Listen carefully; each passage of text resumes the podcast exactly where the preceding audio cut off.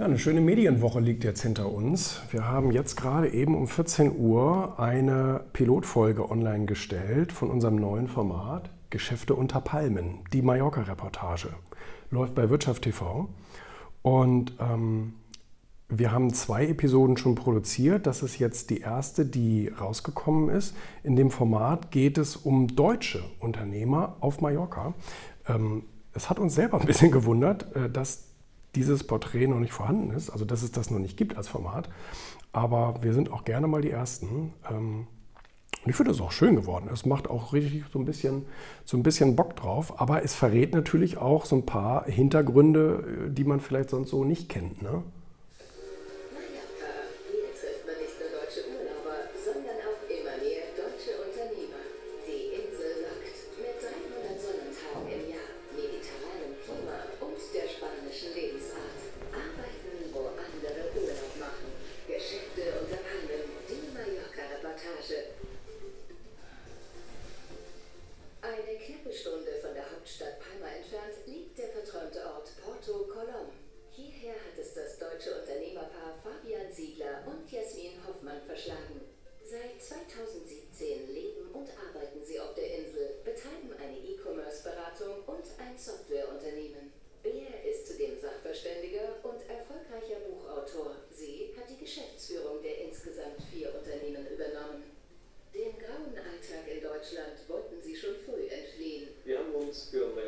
dann gibt es auch eben Interviews. Ne? Also das heißt, das ist dann so ein bisschen ein, ähm, eine Mischung zwischen, eine Mischung zwischen ähm, äh, ja, typischer Reportage, dass eben der beziehungsweise die Sprecherin eben eine Geschichte erzählt und aber eben auch Interviews. Ne? Und dabei kommen echt witzige Sachen raus, muss man auch sagen. Dabei kommen echt Sachen raus, was passiert so hinter den Kulissen eines Unternehmens auf, äh, oder generell in Spanien, ja, eine Kapitalgesellschaft funktioniert da ganz anders. Die Mitarbeiter und die, die Moral ist da irgendwie anders. Und ähm, also, da, also wirklich interessant, auch infrastrukturell und so weiter. Wie funktioniert das dort? Ist das da besser oder schlechter als in Deutschland?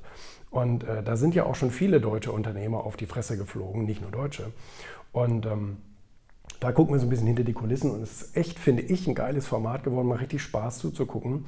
Und ähm, wenn man dann so durch Mallorca geht, ähm, fragt man sich ja manchmal, was passiert da jetzt so hinter den Kulissen von diesen Geschäften oder Unternehmensfassaden und so. Und das ist jetzt ein, ähm, ein Ansatz, da mal hinter die Kulissen zu gucken. Ja, Finde ich, wirklich, find ich wirklich sehr, sehr gelungen. Und dann habe ich ähm, noch zwei andere tolle Sachen. Einmal ist die neue Ausgabe vom Erfolgmagazin gestern erschienen und das ist jedes Jahr meine Lieblingsausgabe, weil es unsere 500er Ausgabe, so nennen wir es intern, ist. Das ein Wendecover. Kann man also von zwei Seiten lesen. Taylor Swift auf der Hauptseite, weil sie ein Wahnsinnswirtschaftsfaktor, Erfolgsfaktor mittlerweile auf der Welt ist. Das ist unglaublich, diese Karriere mal zu beleuchten. Und dann haben wir ja jedes Jahr die 500 wichtigsten Köpfe der Erfolgswelt, unsere Watchlist aus der Redaktion. Und die haben wir dieses Jahr jetzt wieder veröffentlicht gestern. Und ähm, Hermann Scherer ist jetzt in unsere Hall of Fame, äh, Hall of Fame eingezogen.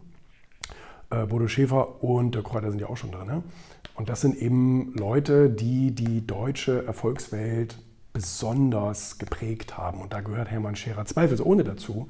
Vor allem, weil er ja nicht nur selber eine extrem äh, erfolgreiche Speaker-Karriere hingelegt hat, sondern weil er ja auch ganz, ganz viele Speaker auf die Bühne gebracht hat. Also ich möchte fast sagen, fast alle bekannten, prominenten Speaker, die man heute so kennt, sind ja durch seine Schule gegangen, geben die heute natürlich nicht mehr zu, aber ähm, ich habe viele auch selber gesehen und ähm, ich beschreibe auch hier im, in der Laudatio beschreibe ich auch, wie ich ähm, vor, ich weiß gar nicht, zehn Jahren oder sowas, mal bei einem Vortrag von ihm gesessen habe. Und da saß neben mir ein heute sehr, sehr, sehr, sehr prominenter äh, Sprecher. Und er war gerade in der Ausbildung bei Hermann. Und ich habe ihn erkannt, weil ich sein Buch äh, gelesen hatte. Und er war ganz schockiert, dass ich ihn erkannt habe. Aber ähm, ja, so fängt es dann an. Nicht? Also das ist schon eine ganz, ganz, ganz, ganz spannende Geschichte. Und, ähm, und dann ist mir ein toller Roman in die Hände gefallen. Ein toller Roman aus dem Surkamp Verlag, einer der bedeutendsten Verlage in Deutschland. Ich glaube, wie heißen sie alle? Brecht, Hesse, die wurden dort alle veröffentlicht. Gehört also wirklich zu den ganz großen Schwergewichten in Deutschland, gerade was literarische Texte anbelangt. Und da ist mir der Roman in die Hände gefallen, Verdunstung in der Randzone von Ilja Matusko.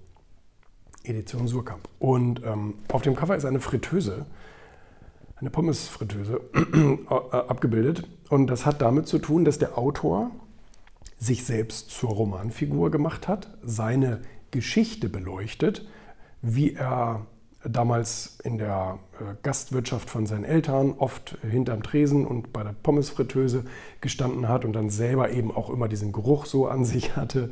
Und diese Metapher, also ist ein wahres Erlebnis, aber diese Metapher zieht sich dann so durch das Buch, weil es eine Auseinandersetzung ist mit Erfolg und Geld und gesellschaftlichem Ansehen und all diese Dinge. Mindset, will man heute auch noch sagen. Ne?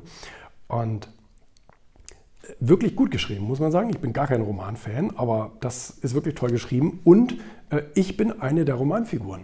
Und das fand ich natürlich auch ganz, ganz toll. Ähm, jetzt bin ich nicht nur eine Comicfigur, sondern jetzt bin ich auch noch eine Romanfigur.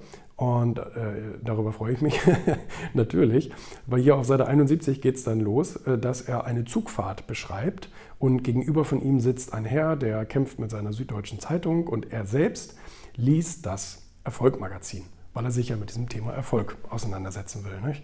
Und, und dann stößt er auf den Herausgeber äh, des äh, Erfolgmagazins. Das ist dann Joey Backhaus. Und der hat auch noch ein Buch geschrieben, Ego-Gewinner sind gute Egoisten. Und ähm, ja, so oft äh, wird man in dem Heft auch mit Julian Backhaus konfrontiert. Ähm, das, ist dann, das ist dann eine der Aussagen. Und zum anderen hat er dann einen äh, Influencer, mit dem wir mal eine Story gemacht haben, der Marc Müller. Auch den hat er aufgegriffen in diesem Roman und äh, spricht also über seine Erfolgssprüche und nicht, äh, solche Sachen. Also wirklich ganz, ganz, äh, ganz, ganz cool gemacht und ähm, wirklich gut geschrieben. Ne? Wirklich, äh, wirklich gut geschrieben. Ja, das war, die, das war die Medienwoche sozusagen hier, diese Woche bei Backhaus. Äh, ereignisreich und spannend. Ähm, so kann es nächste Woche weitergehen.